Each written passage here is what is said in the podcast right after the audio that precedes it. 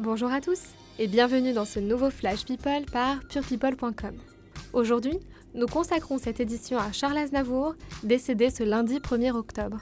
Alors qu'il revenait tout juste d'une tournée au Japon, le chanteur d'origine arménienne est mort chez lui, dans le sud de la France, dans la nuit de dimanche à lundi.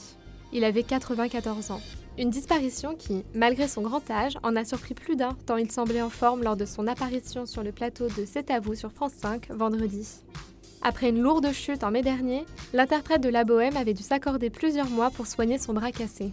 Après un retour sur scène en Australie puis au Japon, l'homme aux 180 millions d'albums vendus s'apprêtait à retrouver ses fans français lors de plusieurs concerts prévus jusqu'à la fin de l'année. Côté famille, ce père de six enfants venait d'accueillir son quatrième petit-fils avec la naissance de Missak, le premier enfant de son fils cadet Nicolas. Charles Aznavour laisse derrière lui son épouse Ulla Torcel, avec qui il était marié depuis plus de 50 ans. Celui qui a été révélé par Edith Piaf n'était pas seulement une légende de la chanson. Il était également un acteur de mérite, récompensé par un César d'honneur en 1997, après avoir tourné dans près de 80 films.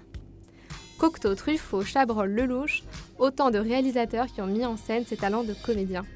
Nombreuses sont les personnalités à avoir rendu hommage à la star. Brigitte Bardot a salué notre race des poètes et notre race de la chanson française. Mireille Mathieu a quant à elle témoigné. Charles restera le monument et la légende à jamais de la chanson française et dans le monde. Ses chansons sont intemporelles et resteront gravées dans nos mémoires. Patrick Bruel a quant à lui écrit sur Twitter Que c'est triste sans toi, merci pour tout, Charles. C'est donc sur ces hommages que l'on se quitte aujourd'hui, mais on se retrouve dès demain pour un nouveau Flash People avec purepeople.com.